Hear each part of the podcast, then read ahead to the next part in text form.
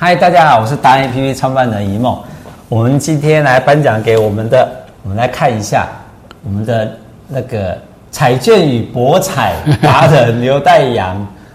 刘教授。对，大家好，大家好，副校长。然后我们特别颁发给这个证书，说他是人类经验的传承跟进步的最伟大的贡献。啊，不敢当，因为有你的传授跟无私的奉献，让大家可以勇于学习，面对未来，面对的挑战这样子。那这是我们给他的证书，谢谢谢谢。然后这个还有一个徽章，是我们让他觉得非常的有荣耀，到时候出去的时候可以别着。好，那我们把这个证书，谢谢。我们现在想要请教您一下哈，就是说，嗯，您觉得？在台湾，台湾现在需要一个正能量，对不对？然后，不管在你的专业里面，在各个领域里面，你认为一个达人，你对其达人的期许是什么？你接下来你要怎么做？好，你希望带动什么？我我我想，这个每个达人啊，甚至每一个人，都希望在他的专业领域，啊，对社会有所贡献。是啊，不管是从对家庭，啊，对你的组织团体。到社会到国家啊有所贡献，我想这是达人最终的目的啊。呃，那从我的角度，啊，就是在一个彩票博彩这个行业，但目前台湾彩票博彩只有呃公益彩券跟运动彩券是合法化，是啊。那我个人在这个领域上已经呃超越了，已经有将近三十四年。啊，三十四年、三十五年的啊、呃，这个经验啊，就是打中国一九八八年从美国念完书回来，就开始投入这个这个领域啊，这个是呃，所以当然从我的角度啊，呃，我会一直关注台湾在公益产业、运动产业上的发展，让它这个产业呢，呃，能够在一个正确的道路上是。永续的发展下去。那么讲的正确的道路这件事情呢，呃，看起来容易，但其实是很困难，因为今天往往呢，这个产业跟每个产业一样，它有很多的这个呃生态链，或者我们的 ecosystem，这里面很多的利益团体在纠葛，啊，大家都想要当中获得他个人的这个私利啊。那我作为一个达人，作为一个学者，我是要不要从？整个团，这个整体的角度，要对这个这个产业的发展有帮助的，我们才能够支持，不管是法规，不管是各项的规定，啊等等啊，所以这个是我会持续去做的啊。那当然牵扯到其他的呃一些管制法规，呃，要新的这个呃博彩的工具啊，呃有点困难，有点困难啊。我其实啊五月底。六月初刚刚从美国拉斯维加斯回来，我参加了第十八届国际博弈产业的啊、呃、研讨会。这个研讨会已经举办了超过四十年，我大概参加了三十几年啊。那有今年有来自全球二十五个国家，五百位以上的专家学者在这个领域的。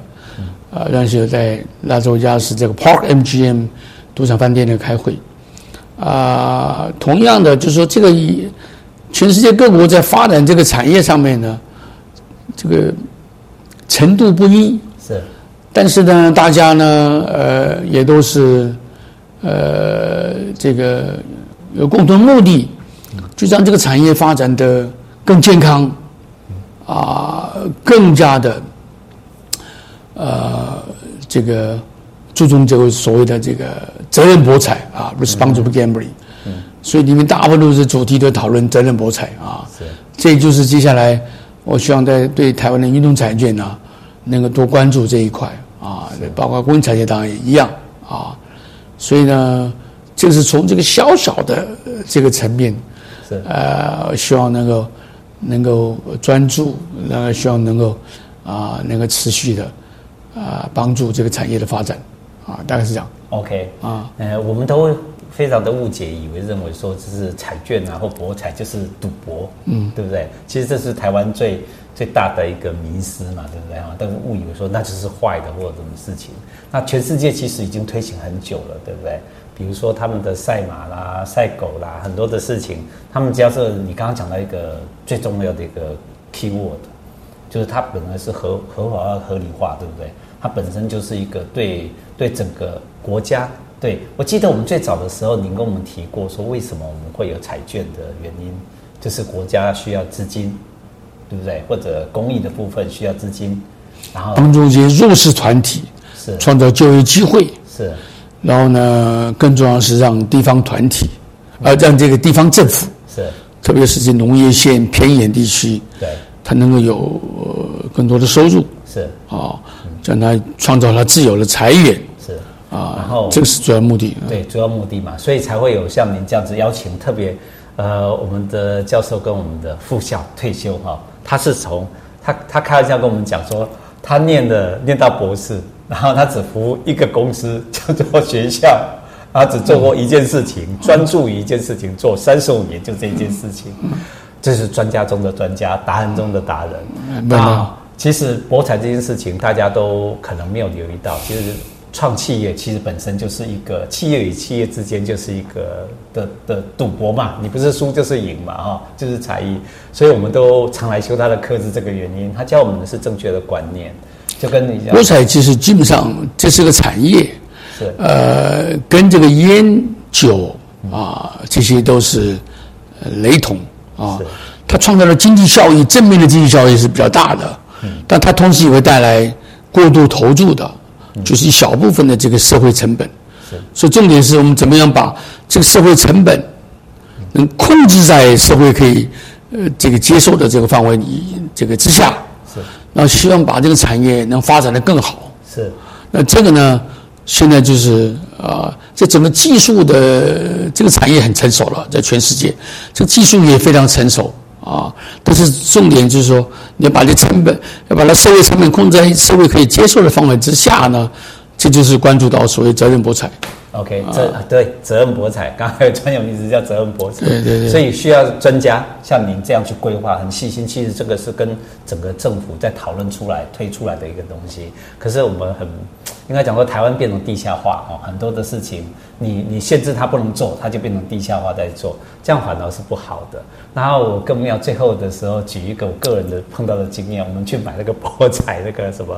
呃，彩券的时候五十块一百块，我有一次看到一个妈妈带着一个小女生去买，她看看起来三四岁，然后妈妈在买了，然后小孩子就一直说他要学，他说妈妈说你不能，你年纪不能，哦、对对对对，然后问题是我们发觉很疗愈的一件什么事情呢？买完之后他只是拿五十块哦铜板，买完之后他就跟那那个小孩子解释这是什么东西，然后。他说：“如果中了之后，我们就可以去买新衣服或什么。”那小孩子问说：“那如果不中呢？”他说：“那你就怀一个梦想。那如果没中的话，就把这一个钱你是捐给公益呀、啊？对，社会公社会福利，社会福利呀、啊。啊、那我觉得其实只要是还蛮疗愈的啦，只要是正面的去面对这些问题，嗯、其实这是大家一个小小的梦想。对对对，这是很好的一个呃，我们叫做。机会教育，社会教育啊，就好像那个，我顺便提一下，就是，呃，日本东京是有个彩票博物馆哦，啊，他把日本从明治维新呢一直以来，呃，这个所有发行彩票的这些公文彩票的样式，这个整个演进，全部完整历史啊，给他展示出来是。那不知道早期他们这明治维新，他为什么发行彩票呢？为了筹措战争经费啊，这个是啊，呃呃，像我们这个九二一，呃，一九九九年九二一大地震，我们台请财政部请台湾银行为信托部发行这个这个二这个这个二合一的这个环保彩券，是。二合一的刮刮乐，这是为了赈灾用的。哦 Okay. 啊，所以这个历史上面各国其实都有很多这种类似这种经验，是。就他就是要筹措经费，讲白了，是。那只不过这个经费呢要用在什么用途上面，所以往往用在特定用途上，比如公益彩券用在社会福利为主，啊，这百分之五十的这个四十五的国民年金啊，这也是社会福利一部分，这五个部分跑到这个健保这边补助款去啊，所以大部分国民社会的公益产业就用在社会福利。那运动产业发行目的是为了奥运夺标，我们要发展体育、发展运动产业，所以其实它都是为了筹措经费。是啊，筹措经费呢，就跟收税一样。啊，那就是我们要政府要增加财政收入啊，一个是收税，这是很难通过的；一个是非非这个税呃租税的这个手段，那这个是收费，收费，然后呢增加收入，像彩票这种啊。所以呢，最好的状态的一个国家要让这个政府的收入足足够来支应这个建设，最好它是它收入的来源呢是多元的，是有的是靠税的收入，这是比较稳定。对，有的是其他的非税客的收入是。来补充。啊，我想这是最呃最健全的方式。彩票无非就是增加这个收入，呃，这个我们叫指定用途的，呃，这个用途。啊，所以讲这些是一些基本的观念。呃，给大家做个参考，谢谢。其实百姓的感觉是不一样的。你说个税 税，你是要抽我税，可是我买彩券，其实一样都是到政府那边嘛。哎，我就心甘情愿啊，因为我会觉得这是我一个中奖机会，对，它一个很疗愈的一件事情嘛。大家会有一个期待，会有对对对，没有就算了啊。那本来就是心甘情愿自己去买的，对对，最大的差别。那这所有的专家，我们今天为什么颁发这个答案中的答案，就是指这个，就是指出来让他解释。感谢感谢感谢。好，今天是这样子哦，谢谢你，谢谢谢谢谢谢一梦，谢谢谢谢各位，谢谢。好。